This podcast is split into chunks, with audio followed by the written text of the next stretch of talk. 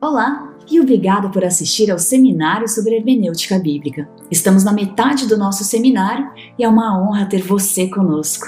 Unindo-se a mim agora está o Dr. Frank Hazel, diretor associado do Instituto de Investigação Bíblica. Dr. Hazel, o que vamos ver nesta aula? Obteremos uma pequena introdução sobre os passos que nos levam a uma compreensão adequada e apropriada do texto bíblico e dos temas bíblicos. E uh, isso será demonstrado com algumas ilustrações práticas e estudos de casos. Uh, uh, Veremos alguns desafios modernos nesse processo de interpretação bíblica, porque muitas pessoas aceitam a Bíblia como ela é lida e não levam em consideração os princípios que são necessários para uma compreensão adequada do texto bíblico como veremos. Então, chamamos isso de exegese, onde olhamos o que o texto realmente diz e como isso é informado. E o que pode ser útil nesse processo se quisermos realmente fazer justiça ao texto bíblico. E quem nos apresentará esse assunto? Este importante assunto é compartilhado pelo Dr. Eckhart Miller. O Dr. Eckhart Miller, quando escreveu este artigo, era diretor associado do Instituto de Pesquisa Bíblica da Associação Geral dos Adventistas do Sétimo Dia, em Silver Springs. Ele é um erudito talentoso do Novo Testamento e talvez um dos nossos melhores especialistas no livro de Apocalipse, o último livro da Bíblia. Uh, Ele viveu por muitos anos na Europa e também nos Estados Unidos. E presidiu o Comitê de Pesquisa Bíblica da Divisão Intereuropeia por muitos anos. E ele é um especialista e um excelente estudioso da Bíblia, teologia bíblica e estudioso do Novo Testamento e traz consigo uma rica experiência de interpretação e ensino sobre como interpretar a Bíblia. Então, ele está bem qualificado. Assim, ao ouvi-lo, você poderá obter algumas explicações valiosas sobre os processos e etapas que são necessários para compreender adequada e apropriadamente o significado do texto bíblico.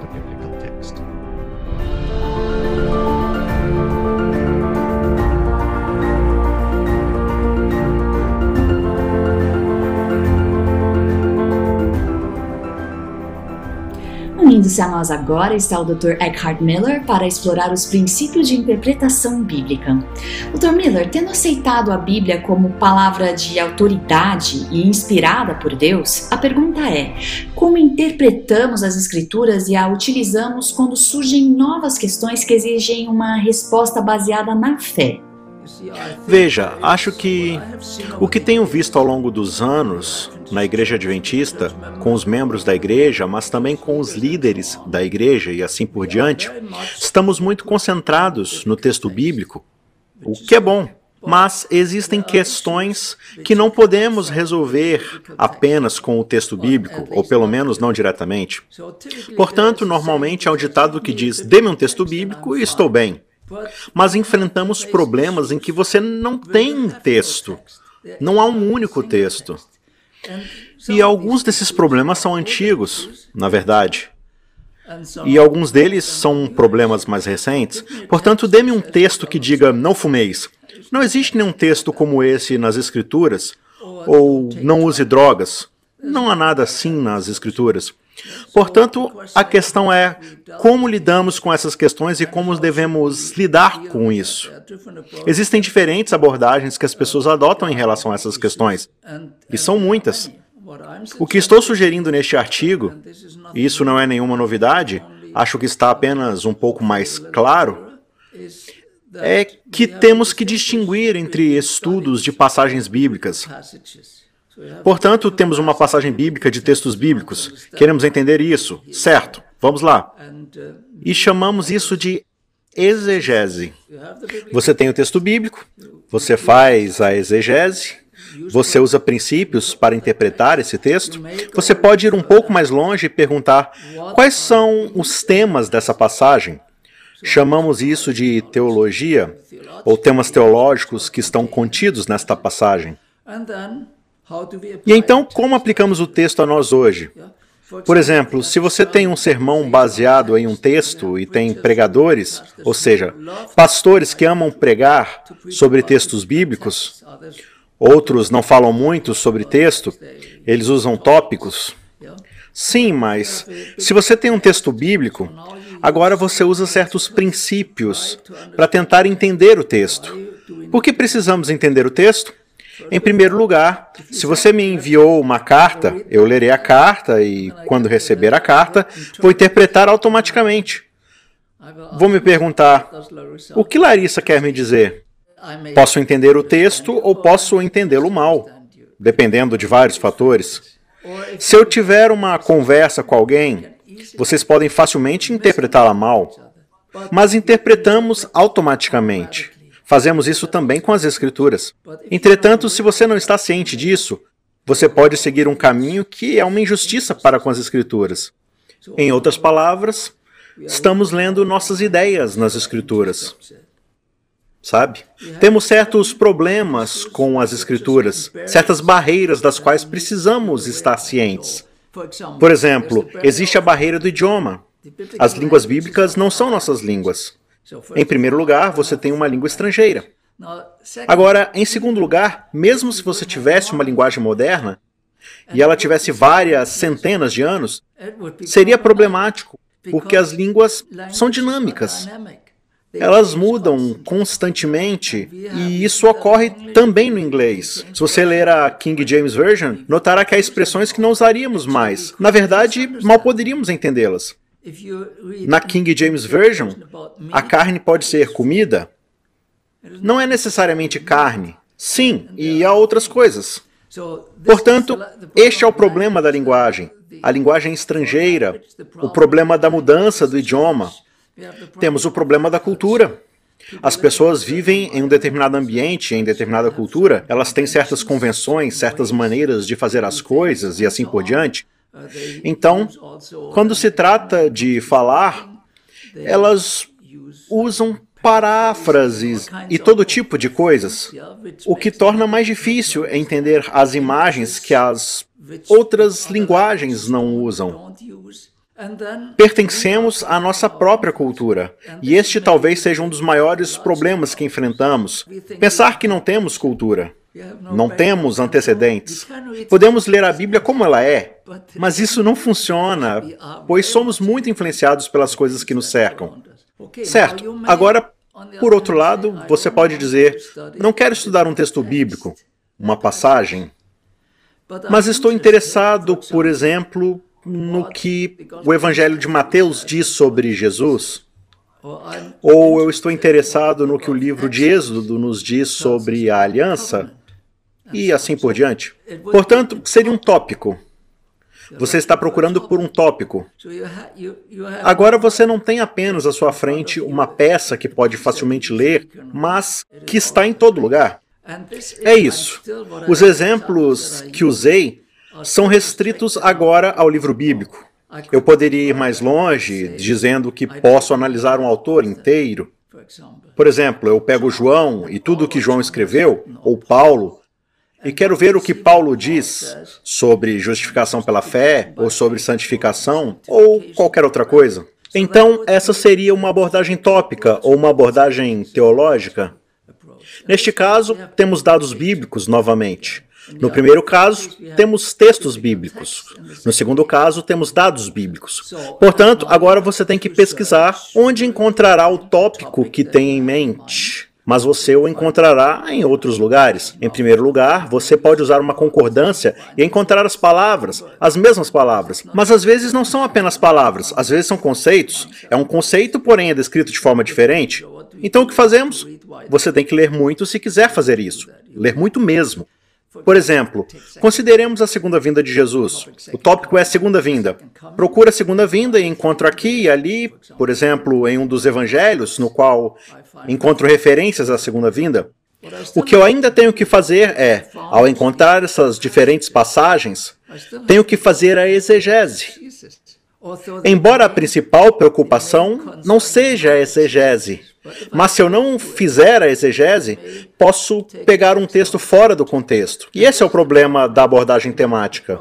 Você montou um texto, mas Muitas vezes eu disse às pessoas: Isso não se encaixa, esse texto não funciona. Agora, todos nós cometemos erros, não é esse o problema, mas você tem que ter cuidado, é a palavra de Deus. Portanto, fazemos exegese e então vamos além da exegese e dizemos: o que isso significa? E se eu olhar para todo o tópico, por exemplo, como Lucas descreve a segunda vinda? O que eu obtenho do livro de Lucas e de Atos neste caso? Ou o que eu recebo de Apocalipse e como Apocalipse é diferente? Se eu for ao Evangelho de João, não há quase nada sobre a segunda vinda, mas os que chamamos de evangelhos sinópticos, Mateus, Marcos e Lucas, falam bastante sobre a segunda vinda. Agora, João fala muito em Apocalipse. Ele corrige o que deixou de fora no Evangelho mas incluiu isso em Apocalipse. Sim, mas ainda assim, quero dizer, agora posso comparar e dizer que é isso que João está dizendo. Isso é o que Lucas está dizendo. E esta é a imagem completa. E isso é muito interessante também, porque você vê diferentes ênfases. E essas diferentes ênfases, às vezes, são importantes. Pois alguns autores querem fazer um certo ponto, enquanto outros autores fazem outro ponto. Então isso é muito rico.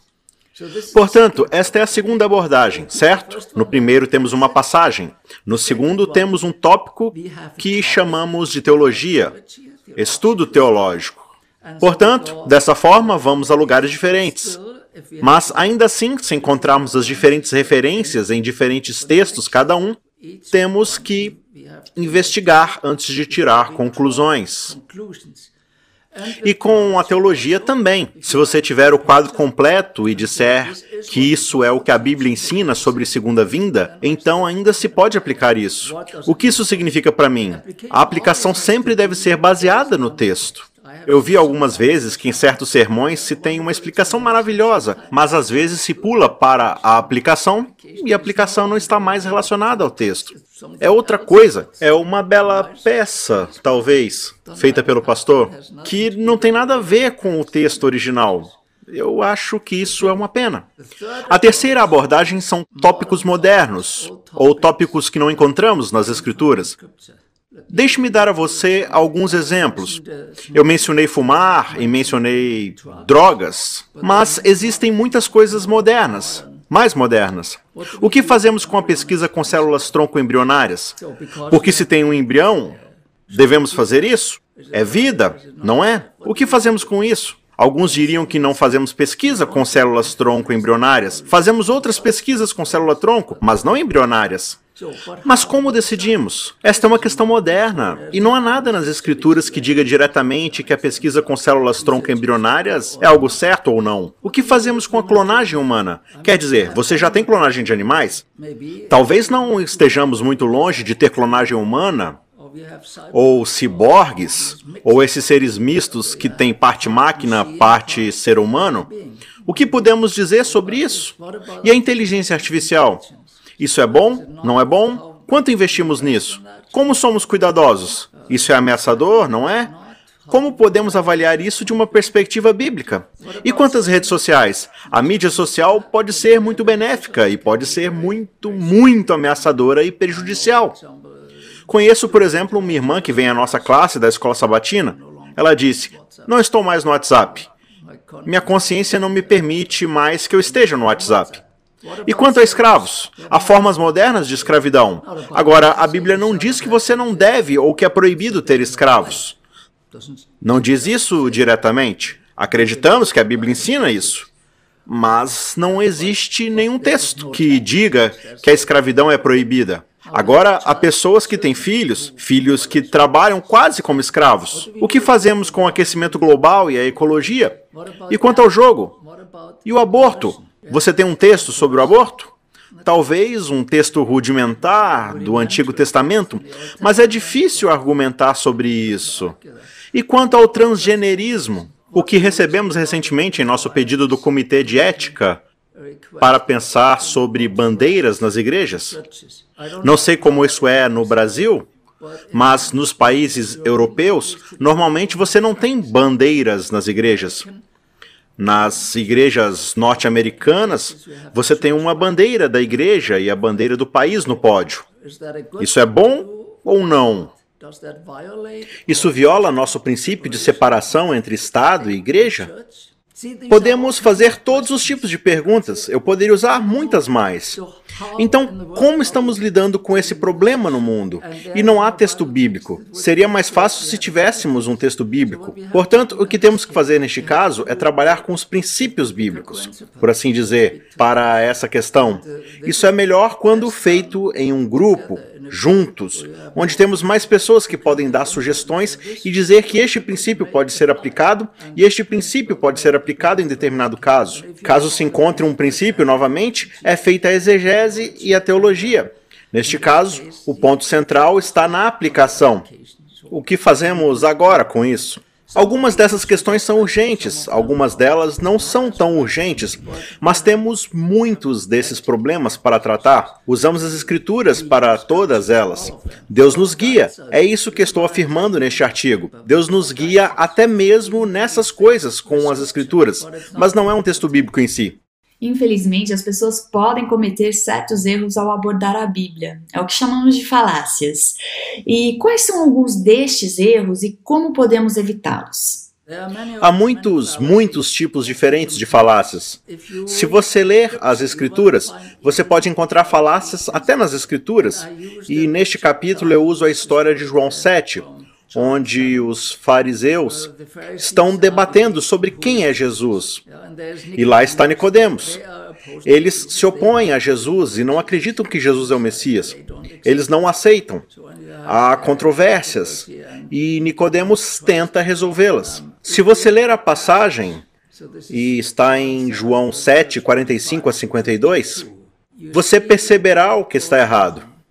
A questão é que Jesus está vindo aqui, primeira vinda. E as perguntas são: quem é ele? Como você descobre quem ele é? Os judeus esperam que Jesus, o Messias, venha? Como você descobre se Jesus é o Messias ou não? Você vai às Escrituras. E elas fazem isso. O problema é que tanto aqueles que aceitam Jesus como aqueles que o rejeitam têm as mesmas escrituras. E eles acreditam. Ambos os grupos acreditam que esta é a palavra de Deus. O problema é que eles chegam a diferentes conclusões. Então perguntamos: como eles podem chegar a conclusões diferentes? Veja, diríamos, por exemplo, os servos que não prenderam Jesus nessa história estavam certos e os fariseus errados. Sim, mas se eles estavam errados e tinham a interpretação errada, esta interpretação errada foi desastrosa. Por quê? Porque no fim eles matariam Jesus. Em outras palavras, a interpretação bíblica é importante, é muito importante. E este é o caso mais trágico, mas todos os mártires que morreram ao longo dos séculos, ou a maioria dos mártires que morreu ao longo dos séculos, provavelmente tenha morrido por causa de uma interpretação errada das Escrituras. E, portanto, a questão é muito importante. Certo, então quais são as falácias? O primeiro problema é que os fariseus têm um preconceito. Eles têm ideias preconcebidas. Para eles, Jesus não pode ser o Messias. E se Jesus não pode ser o Messias, nenhum texto da Bíblia os ajudará, pois eles decidiram que Jesus não pode ser o Messias. Como quando dizem pode vir alguma coisa boa de Nazaré? Sim, isso também é encontrado naquela passagem, um pouco mais adiante. Então eles vêm com a interpretação errada, pois Jesus não pode ser o Messias. Quando todos aqueles soldados ou servos que deveriam prendê-lo chegam, eles perguntam: por que vocês não o trouxeram? Eles dizem: ninguém jamais falou da maneira como esse homem fala. Eles simplesmente não podiam fazer isso. Mas os fariseus ignoram a explicação dos oficiais que não prenderam Jesus e eles dizem: vocês também foram enganados? Então os líderes deveriam ter mostrado nas Escrituras que Jesus não é o Messias, mas eles não fizeram isso. Eles apelaram para a autoridade, autoridade humana. Em vez de usar as escrituras, o que eles disseram foi algo do tipo: temos autoridade para decidir. Vocês são apenas servos ou soldados, ou o que quer que seja, e deveriam prendê-lo. Mas nós temos autoridade e, com base em nossa autoridade, determinamos que Jesus não é o Messias. Certo. Então, a primeira falácia foi um preconceito. A segunda falácia aqui apela mais para a autoridade humana. Eles dizem que, na verdade, nenhum dos governantes ou fariseus creu nele, não é? Certo. Então apelaram para a autoridade. Agora, isso é algo que você pode ver ao longo da história da igreja. Se você verificar a questão da reforma, pré-reforma e os conselhos da igreja, pessoas como Hus foram queimadas e outras simplesmente fugiram. A questão era autoridade. Temos autoridade. Ellen White disse: Deixe-me ler isso aqui brevemente. Deus nos deu Sua palavra para que pudéssemos familiarizar-nos com os seus ensinos e saber, por nós mesmos, o que Ele de nós requer. Não basta termos boas intenções, não basta fazermos o que se julga ser direito ou o que o ministro diz ser correto. A salvação de nossa alma está em jogo e devemos examinar as Escrituras por nós mesmos. E então ela diz em outro lugar: Foi-me mostrado que o julgamento de nenhum homem devia render-se ao julgamento de outro. Portanto, isso não significa que não devemos falar um com o outro. Muito pelo contrário, devemos ouvir uns aos outros. Mas no fim, temos que tomar nossas decisões. Então, há uma terceira falácia. Portanto, há o problema de uma posição majoritária, ou o que acabamos de discutir, ou seja, fazem pressão em Nicodemos para subscrever a posição deles você verá o preconceito novamente, porque Nicodemos defende Jesus. Disseram então: "Você também é da Galileia?" Vê o problema aqui? E o que ocorre aqui é que há um termo em latim, um termo que em teologia chamamos de um argumento ad hominem. Portanto, um argumento ad hominem não é um argumento sobre o assunto, mas sobre a pessoa. Você vê isso também na política, infelizmente? Você não está falando sobre o assunto que está sobre a mesa. Você apenas tentou encontrar defeitos na vida da outra pessoa e tentou desacreditá-la. E quando chega o pior, o pior argumento ad hominem é a perseguição e o martírio. Então você tem uma quarta questão aqui nesta passagem. É interessante você encontrar. Eu encontrei cinco questões, e isso é o que chamamos de argumento do silêncio. Um argumento do silêncio é quando se argumenta não sobre o que o texto diz, mas sobre o que o texto não diz. Agora, em alguns casos, não temos outra opção, mas é preciso ser extremamente cuidadoso. Não se pode basear um caso no que não é dito. Deve-se basear um caso no que é dito. E isso acontece aqui também. Os fariseus afirmam: da Galileia não surge profeta. Não existe texto bíblico. E, por falar nisso, eles estão errados. Eles podem basear isso no texto em Miqueias 5:2, que diz que o Messias precisa nascer em Belém, mas não há nada na Bíblia que diga que o Messias não teria vindo de Belém e Nazaré. Como eles não sabem disso, então é um argumento do silêncio. Isso acontece muitas vezes ao interpretar-se as Escrituras. Você baseia seu argumento no que não está nas Escrituras, ao invés de basear no que está nas Escrituras. Alguém escreve: Neste caso, eles enviaram Nicodemos às Escrituras. Os fariseus enviaram Nicodemos às Escrituras para descobrir não tanto o que as Escrituras diziam, mas o que eles achavam que o texto não dizia. Sim? Então aí está o problema. E o último aqui nesta passagem, porém há muitos mais.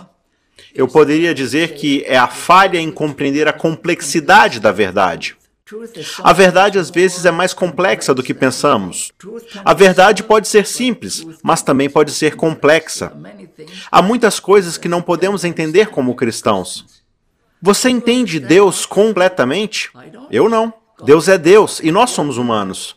Entendemos que Deus existe e como um Deus triuno? Não entendo isso. Quer dizer, matematicamente não entendo isso. Eu posso aceitar isso. Portanto, no caso de Jesus, Jesus não era apenas galileu, ele nasceu na Judéia e veio da Galileia. Portanto, não foi apenas a Galileia, foi mais complicado. Além disso, ele não era apenas o filho de Davi. Ele era, mas ele também era o Senhor de Davi, dizem as Escrituras. Ele era o filho do Altíssimo e era totalmente humano e totalmente divino.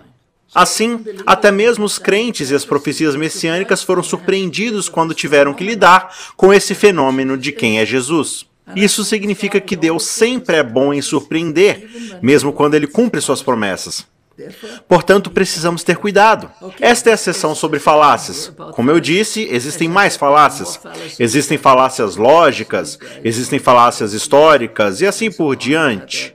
Havia falácias gramaticais de todos os tipos lá, e livros cheios de falácias.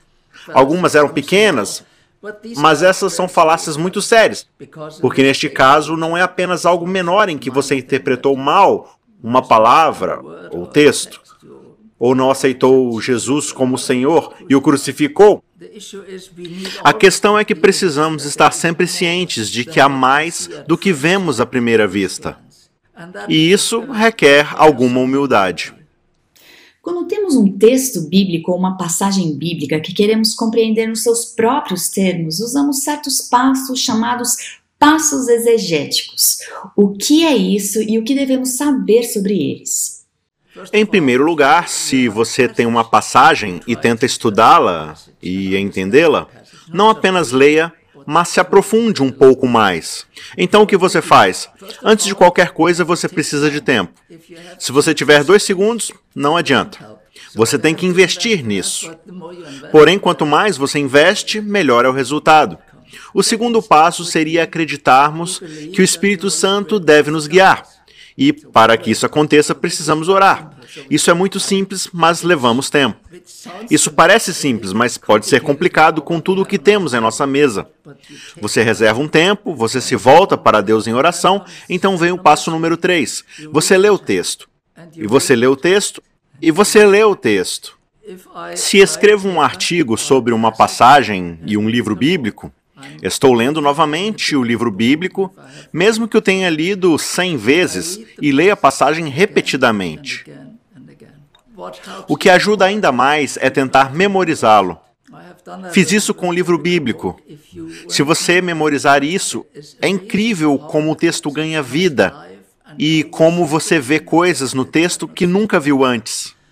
Quando eu dou um curso que tem a ver com exegese, por exemplo, em Apocalipse, os alunos têm que ler o livro. Eu dou tempo a eles para lerem devagar, e então eles têm que ler o livro em uma aula. E se eles sabem grego, devem ler também em grego.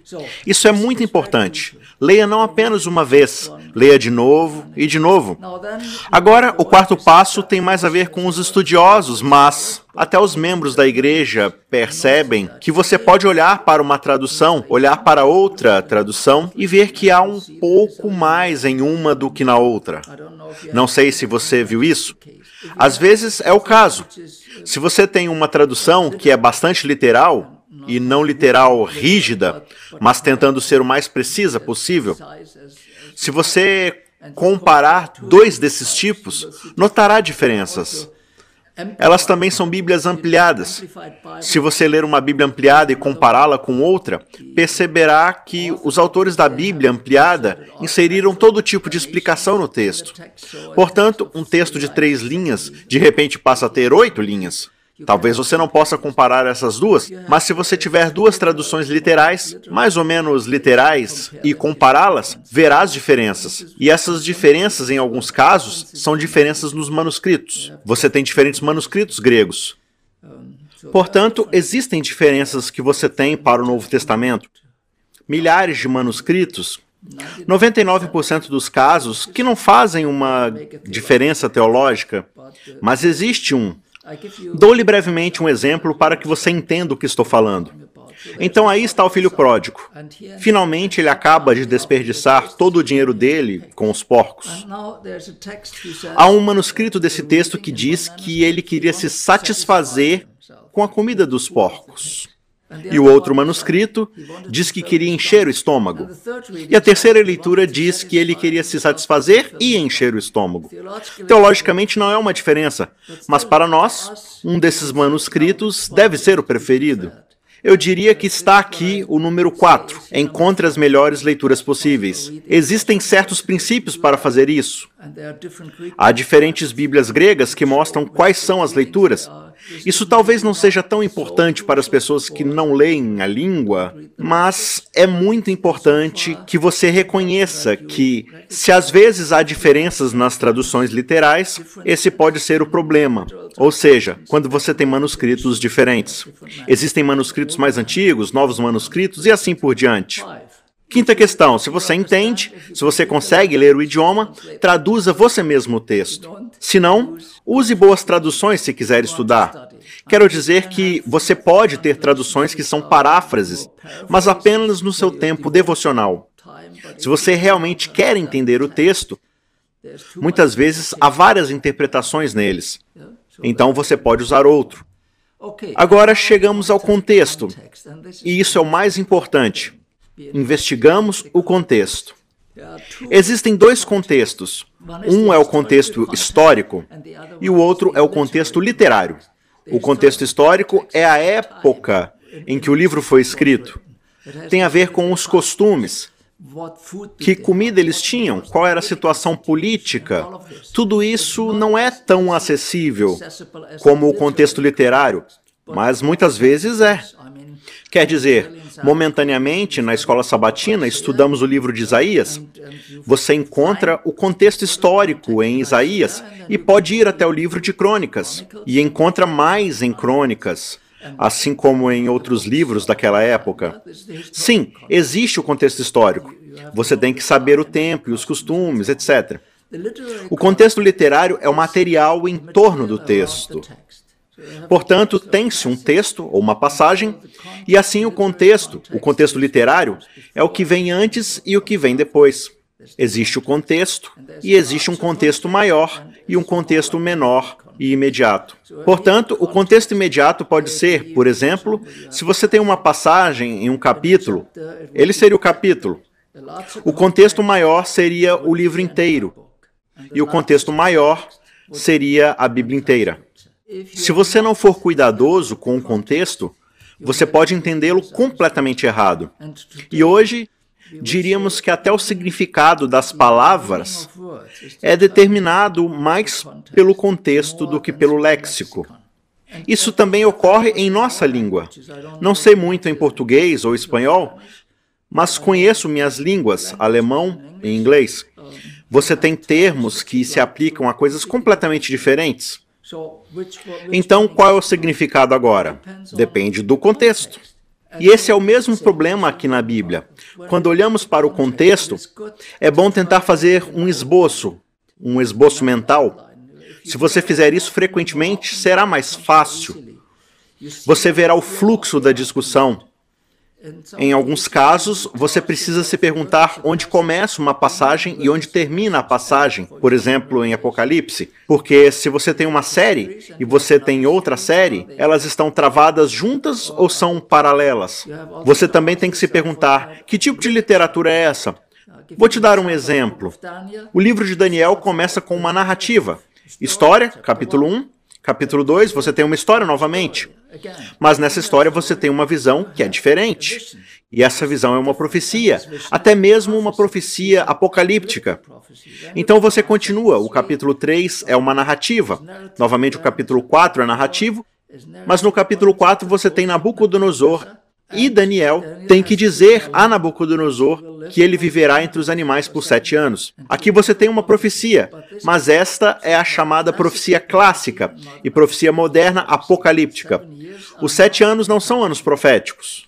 São sete anos literais. E então você continua. Se você for ao capítulo 5, narrativa, 6, narrativa, capítulo 7, profecia apocalíptica, até o fim do livro. E isso faz a diferença. Isso realmente faz diferença.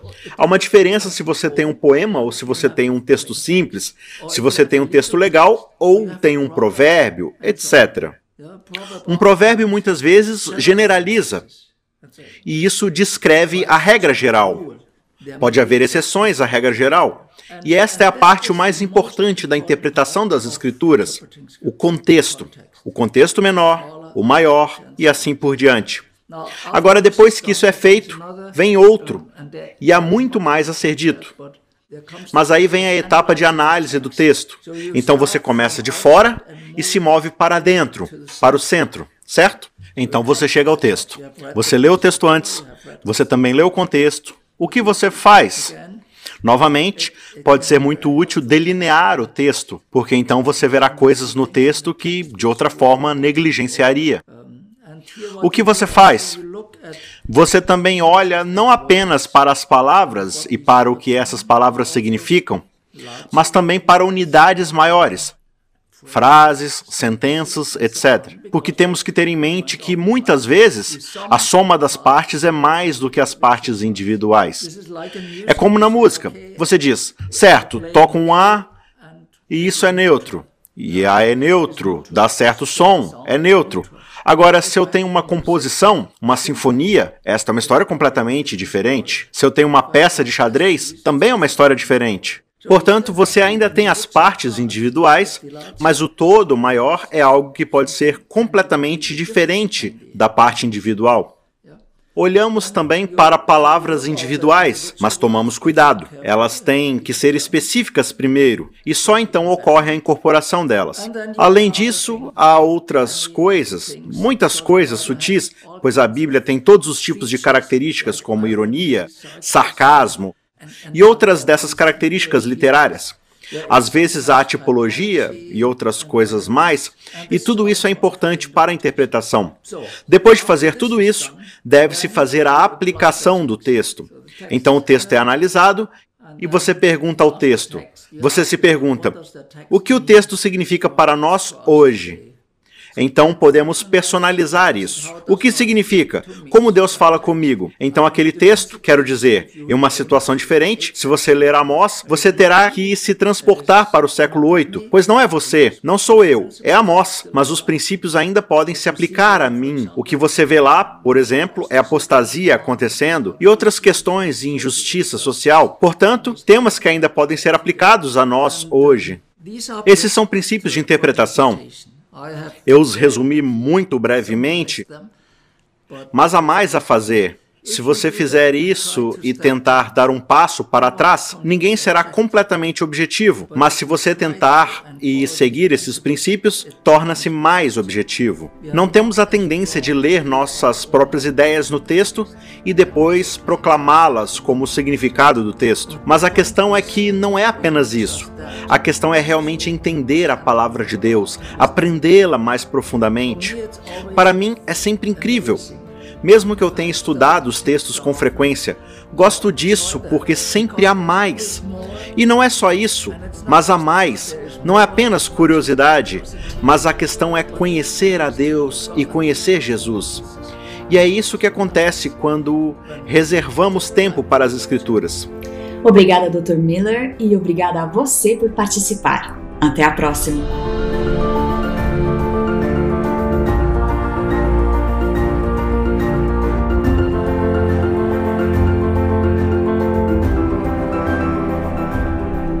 Para um estudo mais aprofundado deste assunto, adquira agora o livro Biblical Hermeneutics and Adventist Approach no site www.adventistbiblicalresearch.org.